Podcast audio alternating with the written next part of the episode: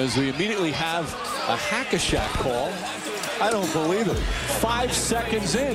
No, but but that was. Uh, but that's a joke. Yeah.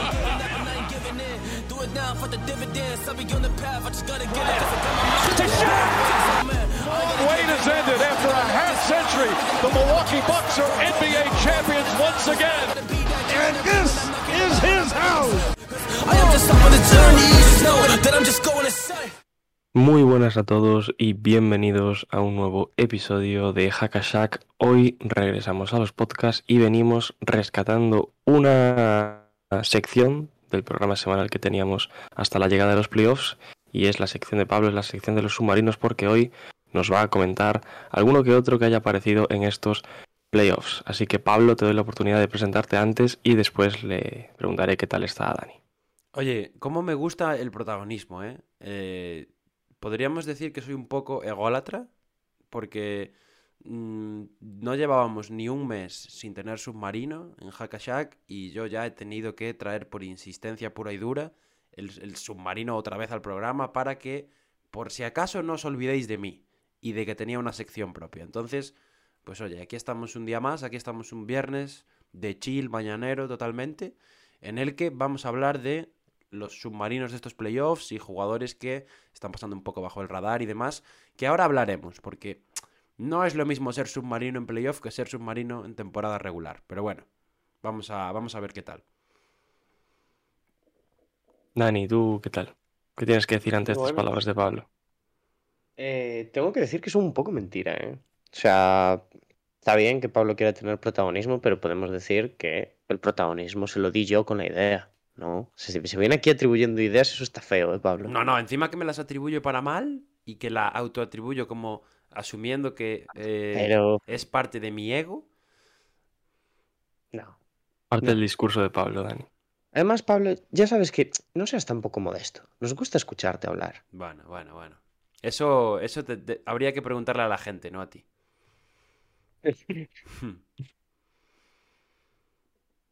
Bueno, Dani, ¿qué esperas de, de lo que nos va a traer ahora Pablo? Bueno, pues lo que estamos acostumbrados ya, no nos coge por sorpresa esto. O sea que a ver si cogemos nosotros por sorpresa, eso sí, a los que están escuchando, porque esto va un poquito de intentar ver eh, ese tipo de jugadores que no suelen destacar normalmente. Hombre, y esto no es solo cosa mía, ¿eh? Aquí, claro, yo he traído algunos nombres, a mí me ha tocado currar, pero vosotros también tenéis, formáis parte de esto, al igual que todas las semanas del año. Así que luego ya os preguntaré y demás, pero quiero que seáis parte activa del programa, ¿eh? Me gusta. Pues poco más que decir para introducir el episodio, así que Pablo, todo tuyo. Bueno, pues eh, me preparo. Eh, sí, lo que, lo que os decía antes, ¿no? Lo que os acabo de decir también sobre, sobre el tema de los submarinos en playoff y los submarinos en temporada regular. Y, y sí que es cierto que a raíz de que empiece la postemporada, mm, hay mucha más atención puesta sobre los equipos, ¿no? Al final, tú en la temporada regular, pues tienes a 30 franquicias, a las cuales, pues probablemente eh, a la gran mayoría no se las mira con tanto... mm, no sé cómo decirlo, no se las mira tan en profundidad, ¿no? O no se hace tanto hincapié en ciertos jugadores con rol secundario, en muchas, en muchas plantillas, que de hecho cuando llegan los playoffs asumen un rol eh, más no más importante yo creo, pero tienen más focos, por así decirlo, ¿no? Y, y muchas veces eh, destacamos su labor cuando es algo que llevan haciendo toda la temporada. Así que es muy fácil en, en los playoffs caer en la mala práctica de decir, este jugador que eh, bajo el radar, no sé qué, no sé cuánto. Bueno, sí, está bajo el radar, pero porque tú lo has puesto bajo el radar durante toda la temporada. Ahora en playoff no está bajo el radar. Simplemente, pues ahora tú también le estás dando más difusión, así que no creo que pueda ser un caso de submarino. Entonces, por eso, lo, lo que quiero decir con esto, a donde quiero llegar, es que es más difícil eh, encontrar jugadores submarinos en los playoffs, porque, como ya digo, hay muchos jugadores que se consideran ahora que no se han considerado en cierta medida durante todo el año, que es normal, ¿eh? tampoco lo critico. Así que vamos a ver qué os traigo. Hay algún caso que yo creo que igual patina un poquito, pero es que mm, no es que estén bajo el radar solo, sino que han estado aún por encima, o sea, han estado a un nivel tan alto que aunque sean un poco conocidos, siguen estando bajo el radar. Bueno, ya hablamos ahora de todo esto. Y no sé qué os parece a vosotros, qué opináis de este debate, de este tema.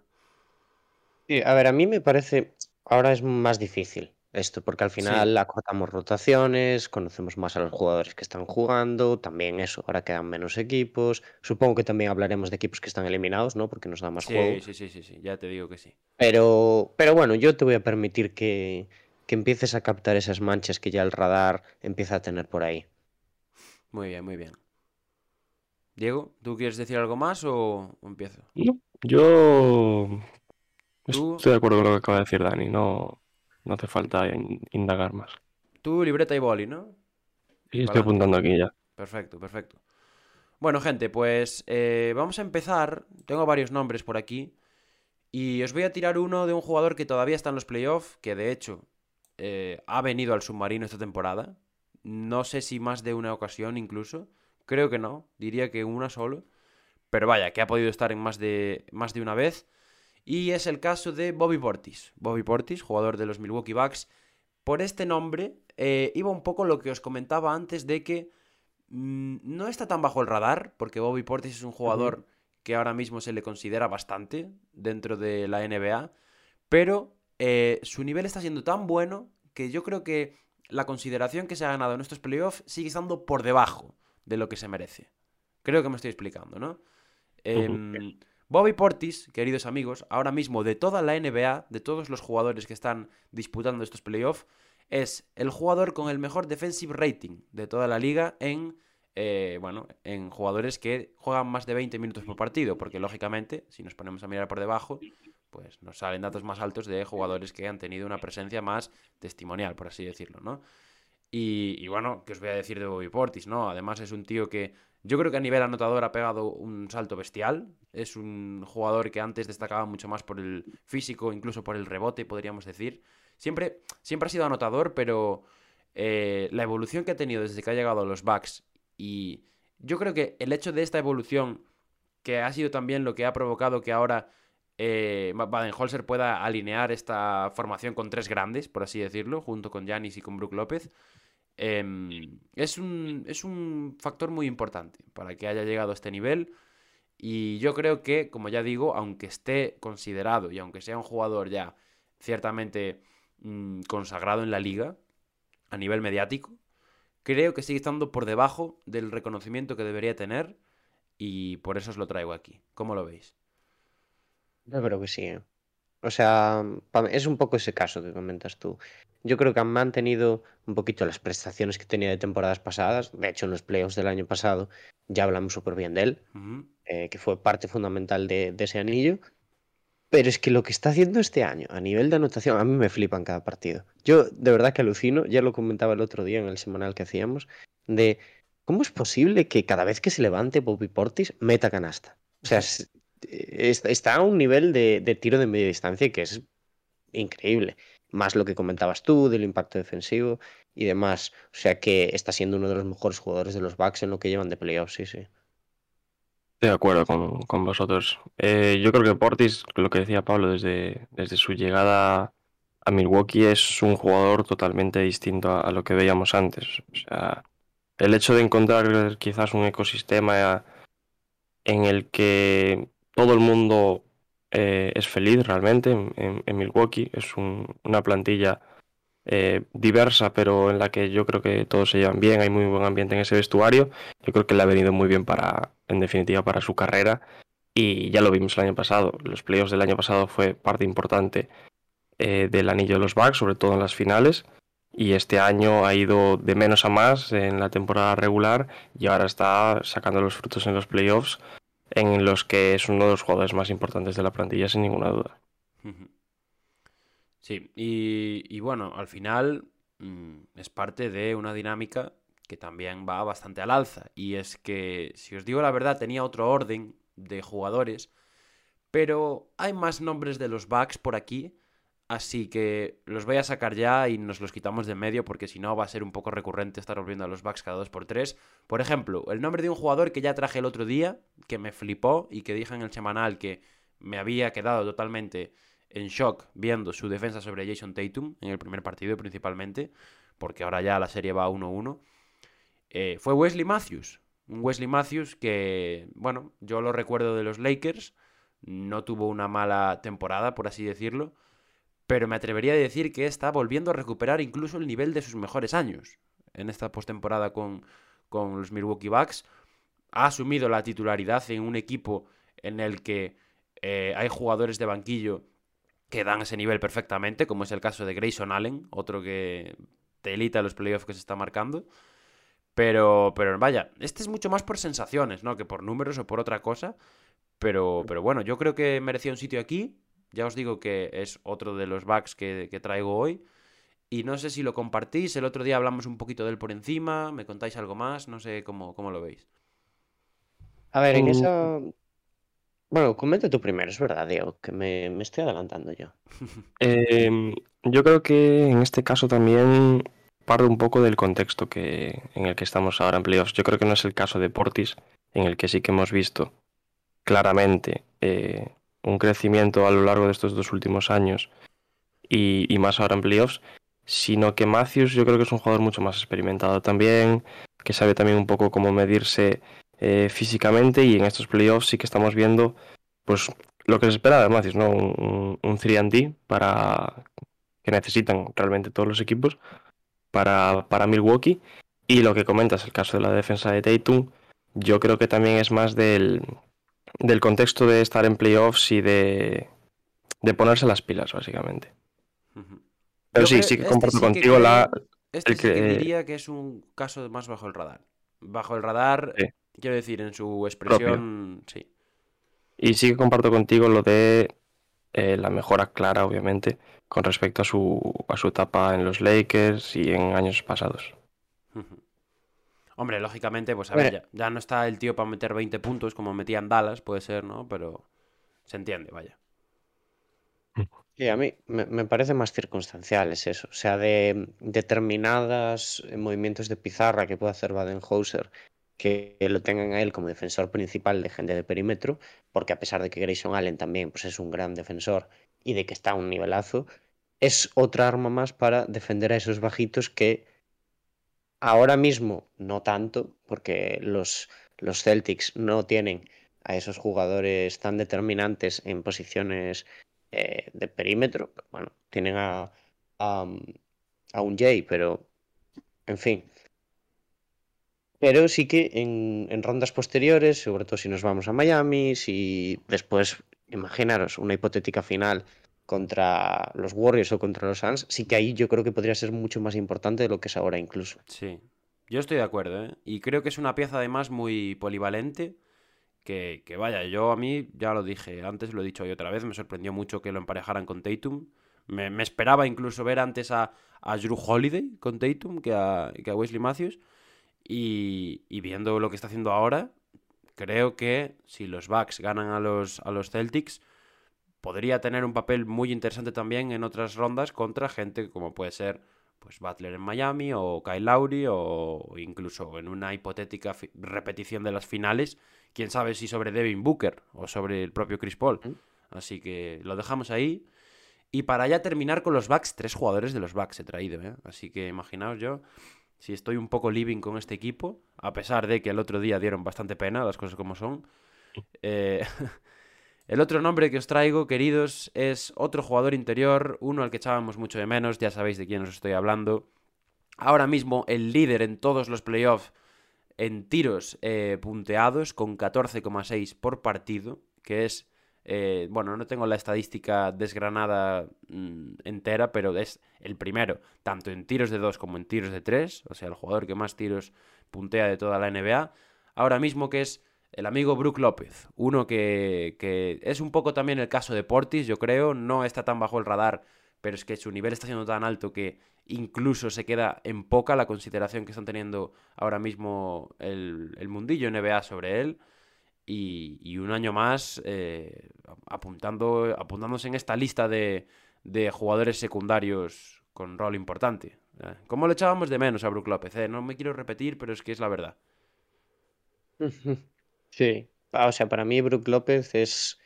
No entra dentro de ese Big Three de Milwaukee, claro, pero es el cuarto en discordia, prácticamente. Hay que tener un, cuarto en discordia siempre. Sí, sí, sí. Bueno, y en presencia interior, eh, tanto el año pasado como, bueno, o sea, siempre que, siempre que está en pista cambia completamente el partido para los de Milwaukee. Puede estar bien, puede estar mal, pero es presencia para mí. Estoy, yo estoy de acuerdo. Aunque sí que es verdad que quizás para mí Brook López no entra tanto en esta categoría de, Bien. de bajo el radar. A pesar de que sí comparto lo que comentas de, de que está a un nivel mayor al que se le al que se le da merecimiento, ¿no? Hoy, hoy en día. Eh, pero estos playoffs yo creo que sí que, sobre todo esta serie contra, contra los Boston Celtics va a ser muy importante. Primero para la imagen de Brook López eh, a la larga, o sea, en, los Bucks. Y segundo, para los propios Milwaukee Bucks, porque me parece que es una pieza fundamental a la hora de superar o no la serie, Brook López. Mm, Aquí no traigo nada nuevo, ¿eh? O sea, lo de Brook López ya todos lo sabíamos, creo que este era un trámite ponerlo, o sea, era fichar, ¿no? Como el que ficha para entrar a trabajar, pues hay que hay que poner a Brook López, no puede quedarse fuera de esta de esta lista de submarinos de playoff y tras estos tres nombres, amigos, por fin salimos un poco de Milwaukee Bucks. Eh, venga, os voy a preguntar, ¿queréis que vaya con un jugador que todavía está en playoff o me voy con uno que ya no está? Mm, ¿Qué no está? Os voy a decir que hay varios que no... Bueno, de los que nos quedan, la mayoría no están ya, ¿eh? O sea que... mm, Nos vamos con uno que no está, ¿no? Entonces... Vale.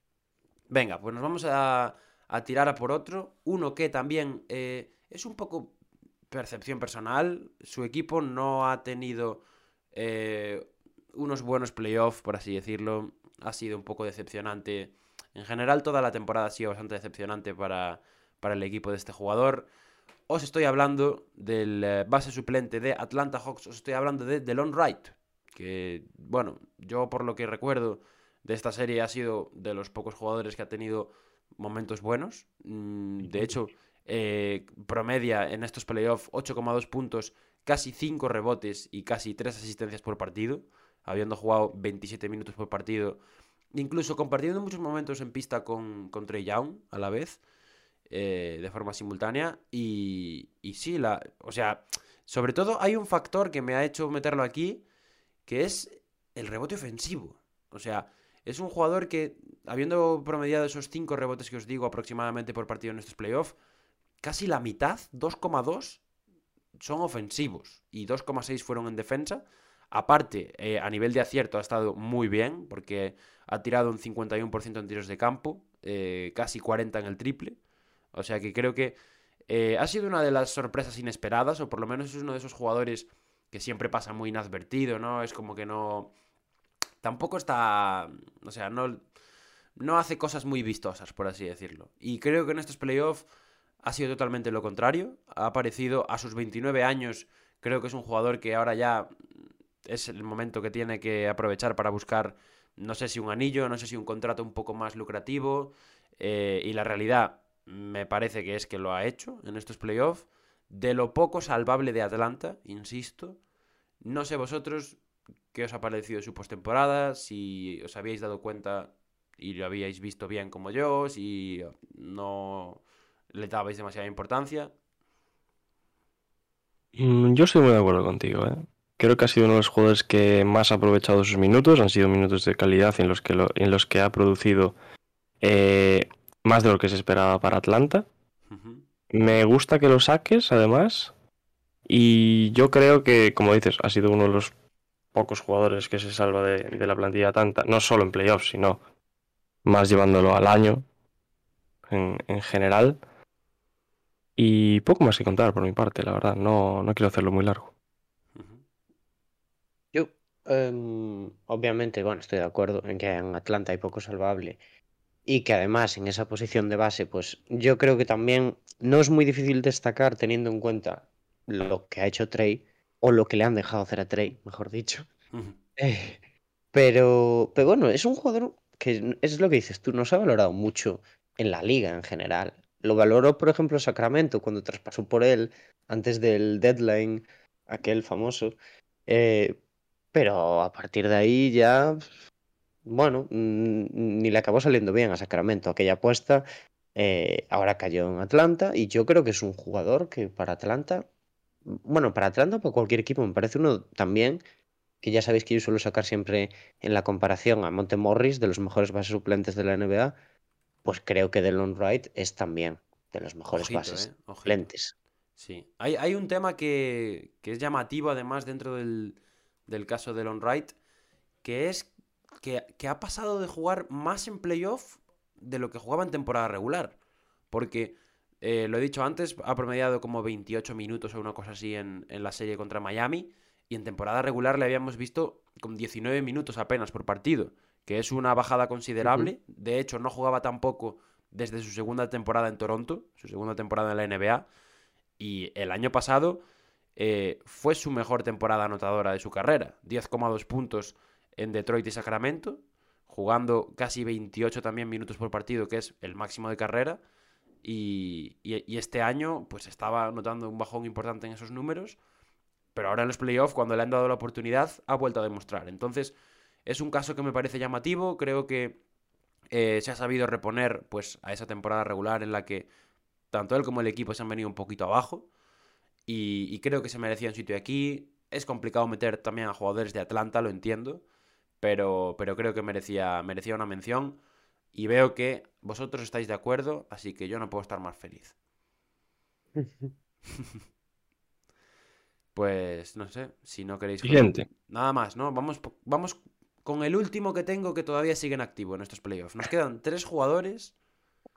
Este que voy a decir ahora es el último de los que están todavía en competición por ganar el anillo de la NBA. ¿Os queréis aventurar? ¿Queréis...? Os doy una pista.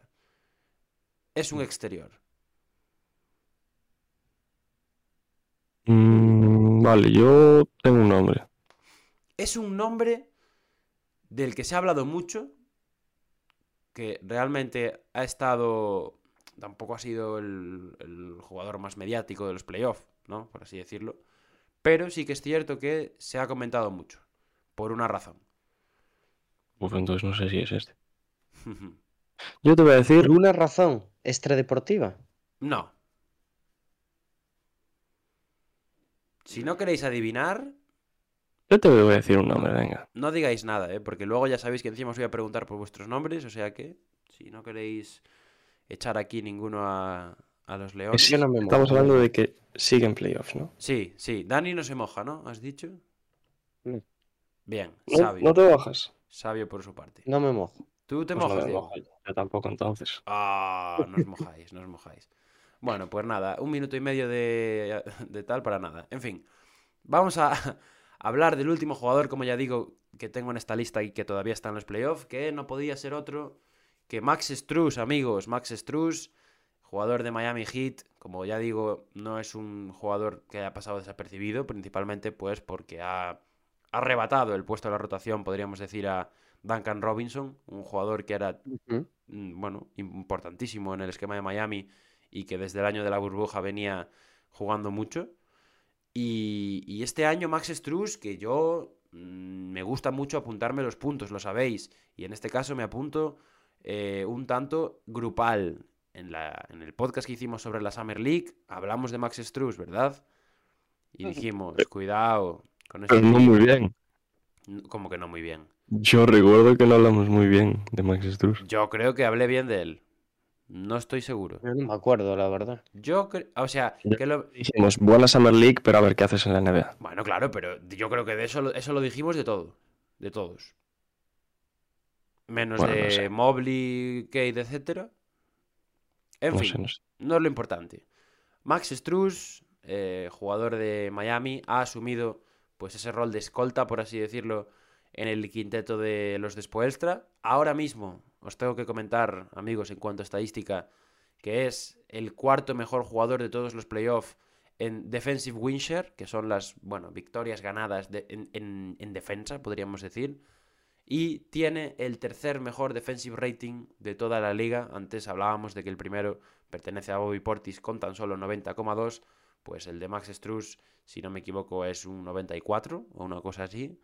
No está muy lejos del, del jugador de los Bucks.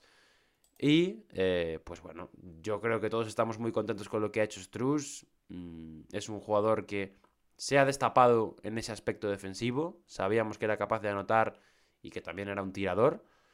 Ahora la cuestión es, ¿va a ser capaz de mantener esto? Porque ha sustituido a Duncan. Robinson. Y a mí lo que se me viene a la cabeza es un caso igual que el suyo. Puede ser un jugador que hoy te dé todo, mañana le firmes un gran contrato y... Ah, en el futuro... Ah. Pero bueno, eso ya se hablará. ¿Qué me contáis de Max Struz? ¿Cómo lo habéis visto? ¿Estáis de acuerdo? ¿Creéis que está sobrevalorado incluso un poco? Que puede ser el caso.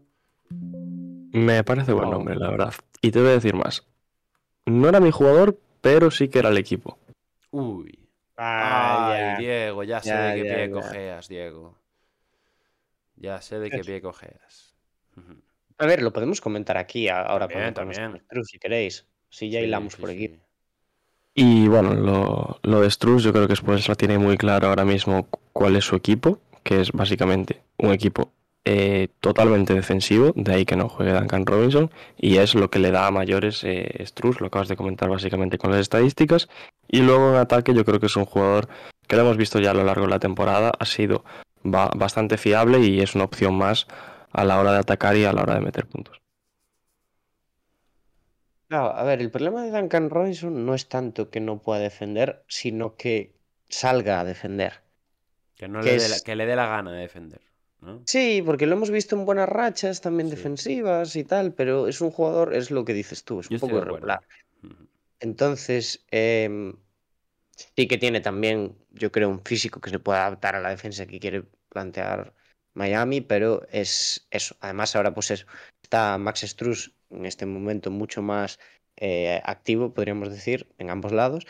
Y, por ejemplo, el otro día, eh, en el último partido que ganaron los Sixers contra Filadelfia, creo que todos los triples que mete, bueno, todos los tiros que mete son triples, que son cuatro por ahí.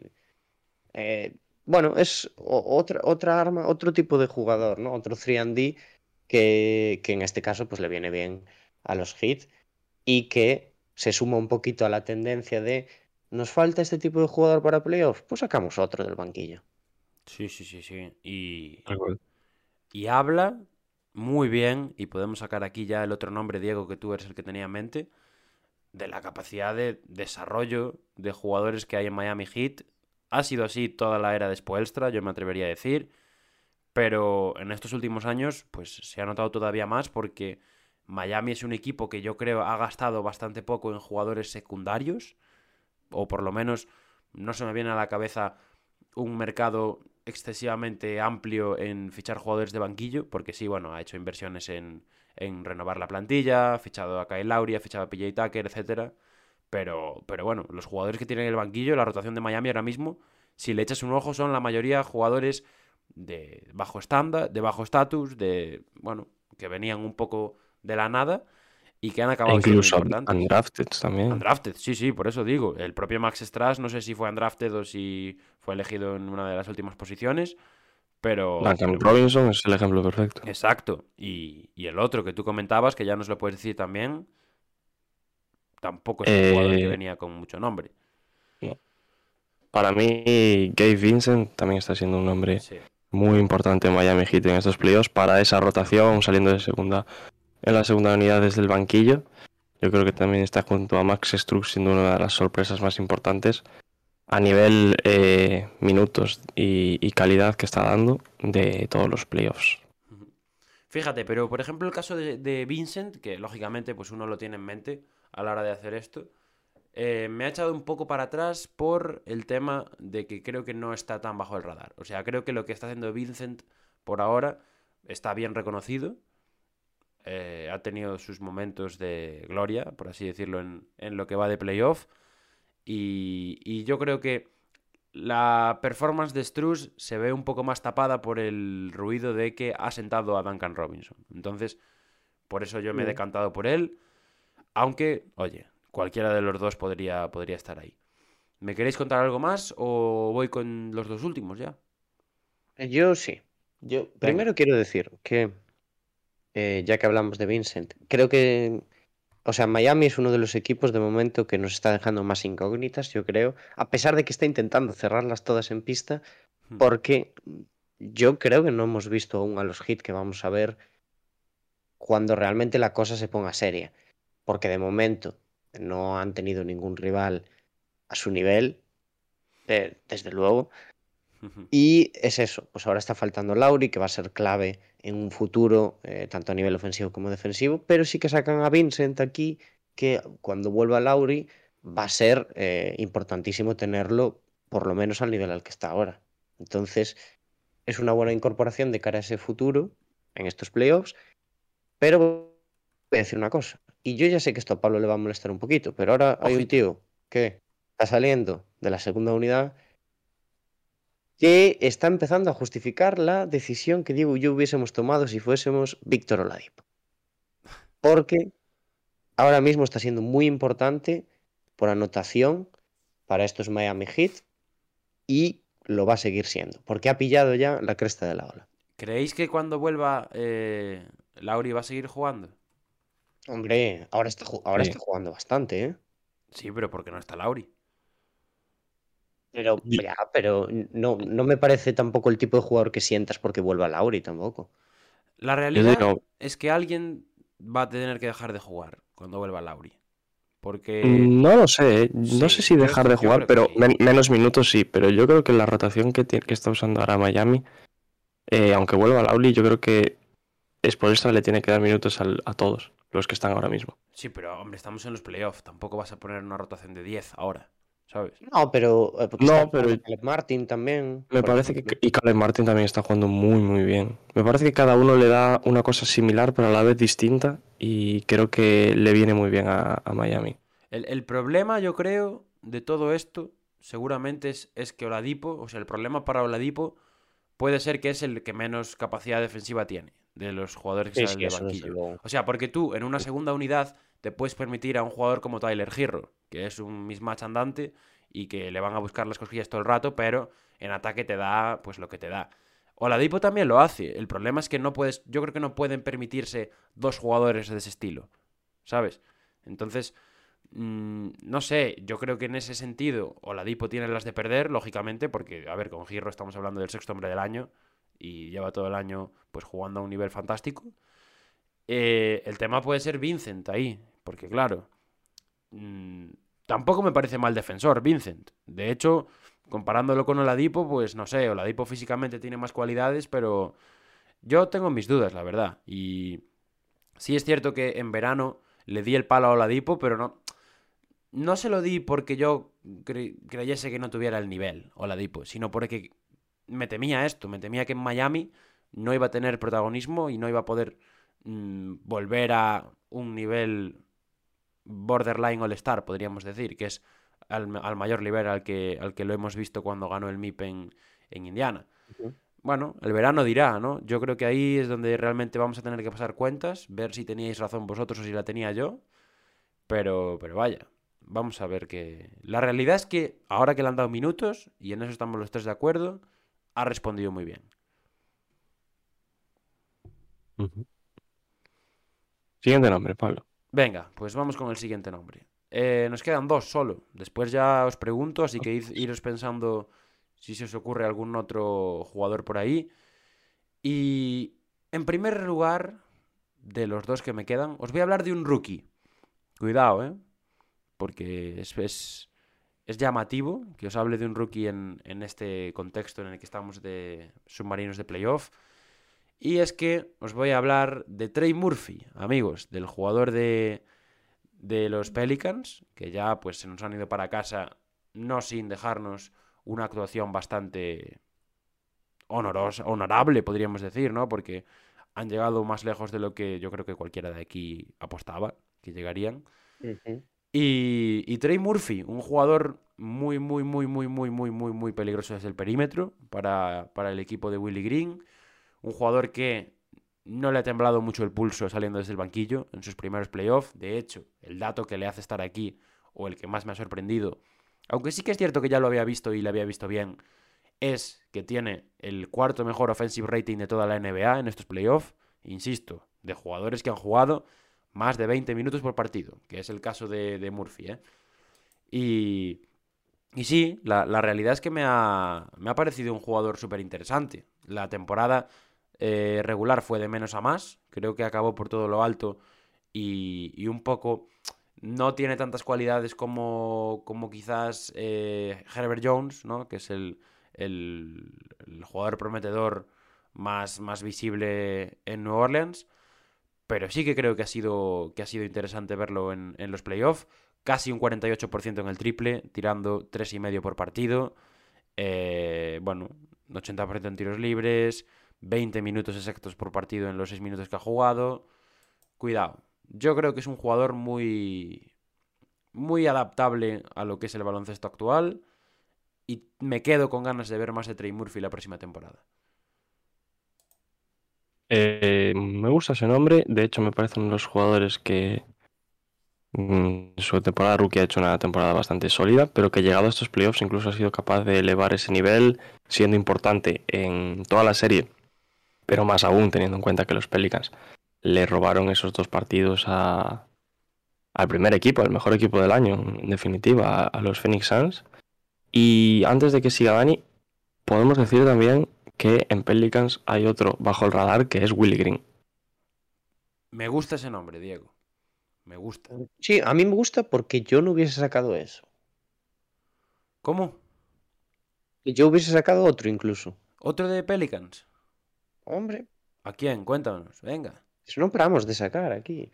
Eh, bueno, yo os comparto todo lo que habéis comentado. Creo, creo, de hecho que ya no añadiría, añadiría más.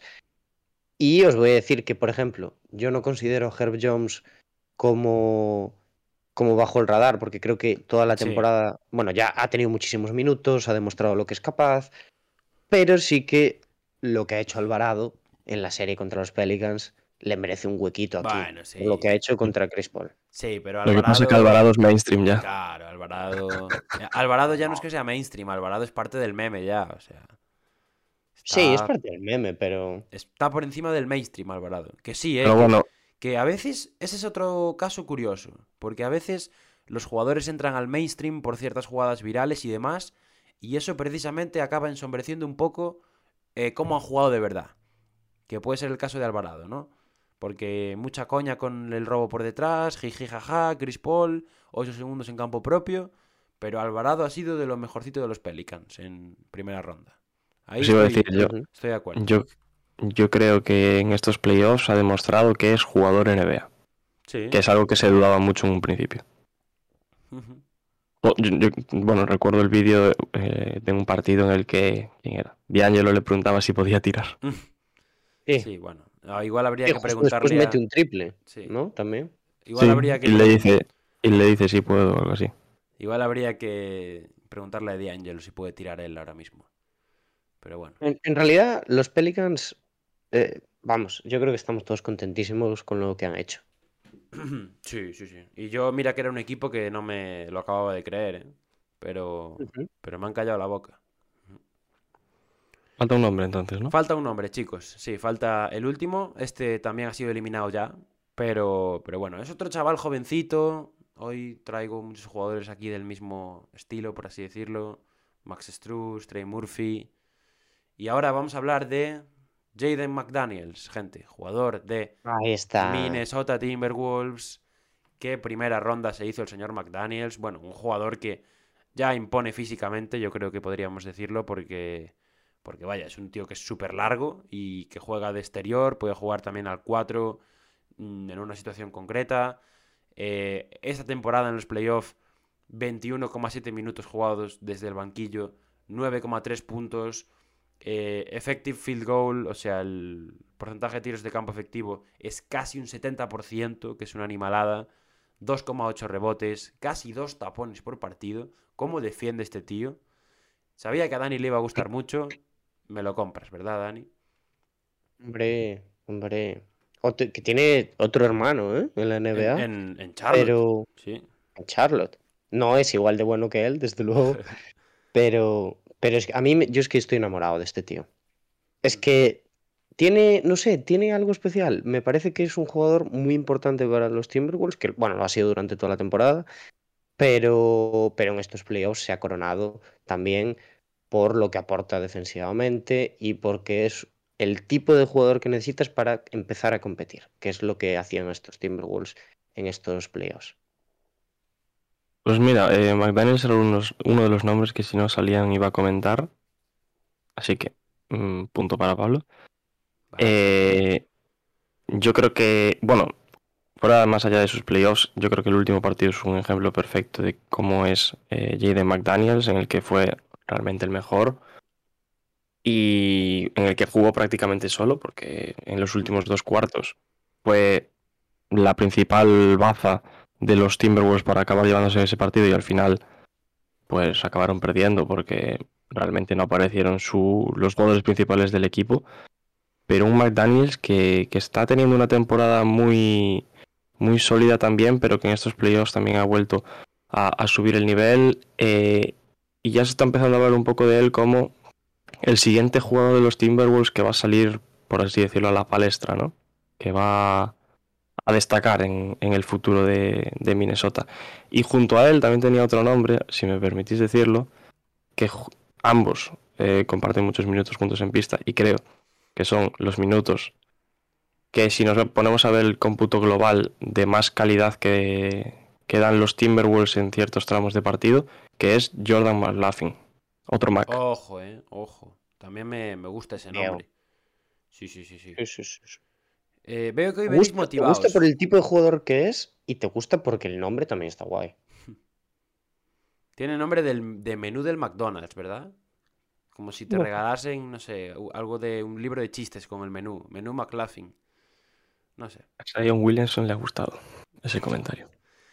Eh, os quería decir una cosa antes de pasar a los vuestros, que ahora os voy a dar rienda suelta para que comentéis vuestros nombres.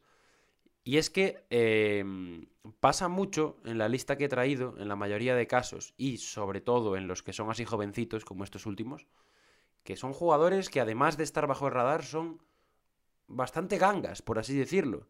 Porque eh, tanto Strass como Vincent, que los sacábamos antes, cobran menos de 2 millones este año y el año que viene. Eh, Trey Murphy está en contrato rookie y el, dentro de 4 años va a estar cobrando 5 millones, o sea que es una auténtica ganga. Y este Jalen McDaniels, o sea, Jaden, perdón. Este Jaden McDaniels es otro caso más de lo mismo. Este año cobra escasos 2 millones, el año que viene 2,1 y después tiene una opción de equipo de 3,9 para el último año que son 5,8. Así que es aún por encima. Hablamos del rendimiento de esta gente. Sus equipos están contentísimos, pues porque no, no cobran nada, una minucia. Y, y ahora sí, después de este apunte, eh, os dejo que me contéis otros nombres y hablamos.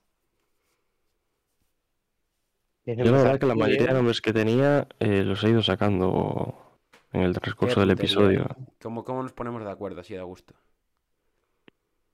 Yo- Así que si quieres tengo- comentar tú, Dani. tam- tampoco tengo muchos. Yo quiero, yo creo que voy a decir un nombre que va a ser un poco un popular opinion, Ojo, ¿eh? porque ha sido, ha seguido un poco la tendencia de su equipo, que ha sido un poco irregular, pero creo que cuando Utah ha competido ha sido en parte porque eh, Bojan Bogdanovic ha estado muy bien. Eh, sé, sé que eh, ha fallado ese tiro final que los ha enviado a casa, después de hacer una muy buena finta, por otro lado. Y, y eso, ha tenido, ha tenido algún partido de muy poquitos puntos y demás, pero cuando Utah ha generado a partir de trasbote, es decir, que eh, el único jugador que lo, yo veía hacer eso, aparte de Donovan Mitchell, era Bojan Bogdanovic y ha puesto más que en problemas a Dallas en alguna ocasión. Y me, me parece que es un jugador que, bueno, ya tiene una edad, ya cobra bastante, pero mm, para mí justifica el contrato que tiene, no en esta serie, sino pues probando que no es solo un tirador. Ujú. Eh, te digo una cosa, lo he estado considerando, ¿eh? Porque Bien, Pablo. es Vemos- uno- Veo que estamos en la misma Sí, línea. sí, sí. Es un jugador que en varias categorías también estaba siendo importante, en materia de playoff y tal.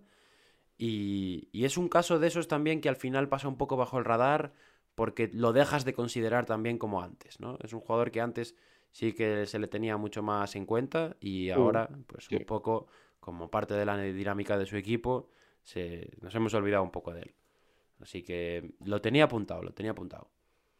Yo estoy de acuerdo ¿eh? con, con Sí, esta sí, sí. opción. De hecho, creo que ha sido una de las mejores noticias de Utah estos playoffs. Y me atrevería a decir que también, aun estando Rudy Gobert y Donovan Mitchell en pista, en varios partidos también ha sido el, el mejor para mí. Sí, sí, sí. Eh, Yo creo que las sensaciones que ha dejado en estos playoffs Bogdanovich, a pesar de lo que decías tú, Dani, que mucha gente le criticó ese último tiro y algunas decisiones también en final de partido, yo creo que también ha sido un jugador, uno de los más importantes en que Utah se mantuviese en, no solo en ese último partido, sino también en otros de, de la serie ante Dallas.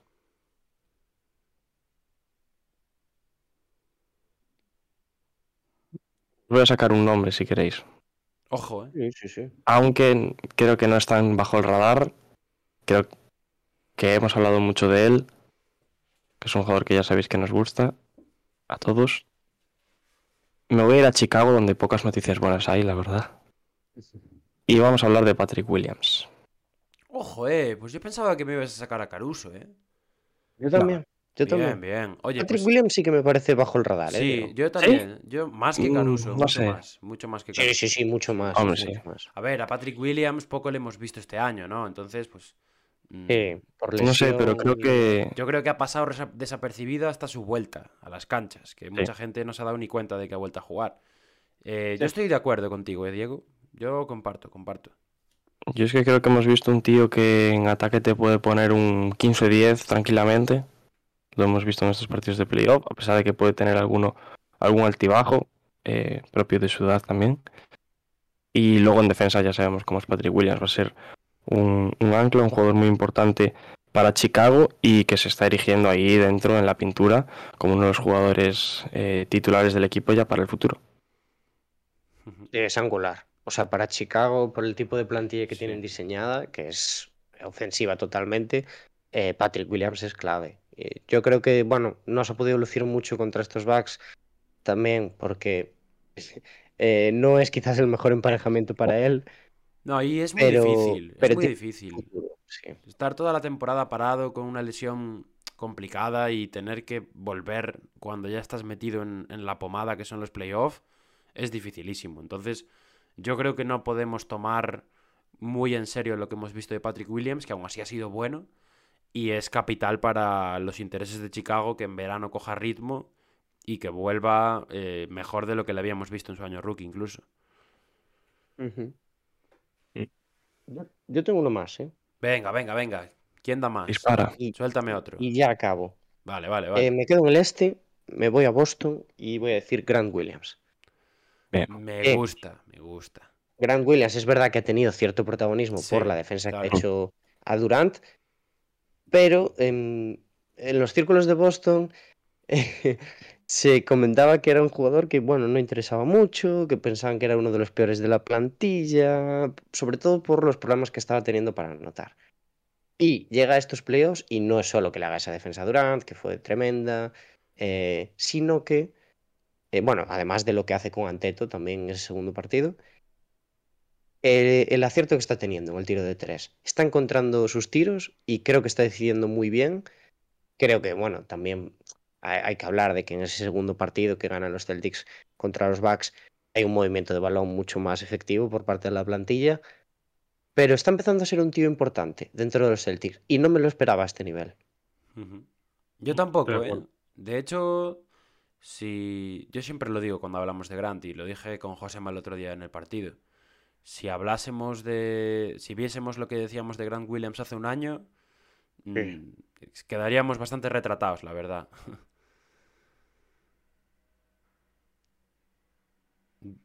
Yo estoy de acuerdo, ¿eh? No, no voy a añadir nada más de, de Grant Williams. Me parece que está siendo élite en cuanto a defensa.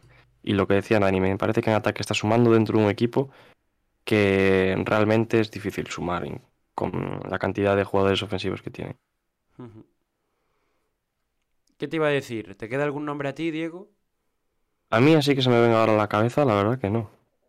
Pues lo vamos cerrando, si os parece. ¿eh? Llevamos casi 50 minutos, vamos a llegar a 50 minutos ahora mismo. Eh, lo dejamos también un poco abierto para que la gente nos comente los suyos. Yo creo que hemos hablado ya de bastante gente. Y, y nada, espero, ya me despido. Espero que haya gustado esta edición del submarino de playoff. No sé si más adelante podría volver hablando de, bueno, de lo que nos queda de NBA, pero ahora ya es más complicado encontrar jugadores bajo el radar. Todo lo que, todo lo que está bien se suele destacar mucho. Así que nada, como siempre digo, muchísimas gracias a todos por escuchar y nos vemos domingo, supongo, ¿no? Ujú.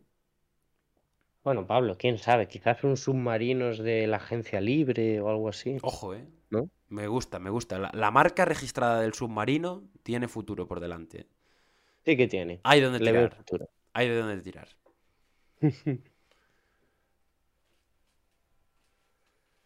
Dani, ¿algo más que decir? Nada más, nada más. Que gracias a todo el mundo que nos ha escuchado hoy y que nos va a seguir escuchando. Os lo dicho, muchísimas gracias a todos por escucharnos y, como siempre decimos, nos vemos en la próxima. As we immediately have a hack-a-shack call. I don't believe it. Five seconds in. No, but but that was. But that's a joke. Yeah. Do it now for the dividends. I'll be on the path. I just gotta get it.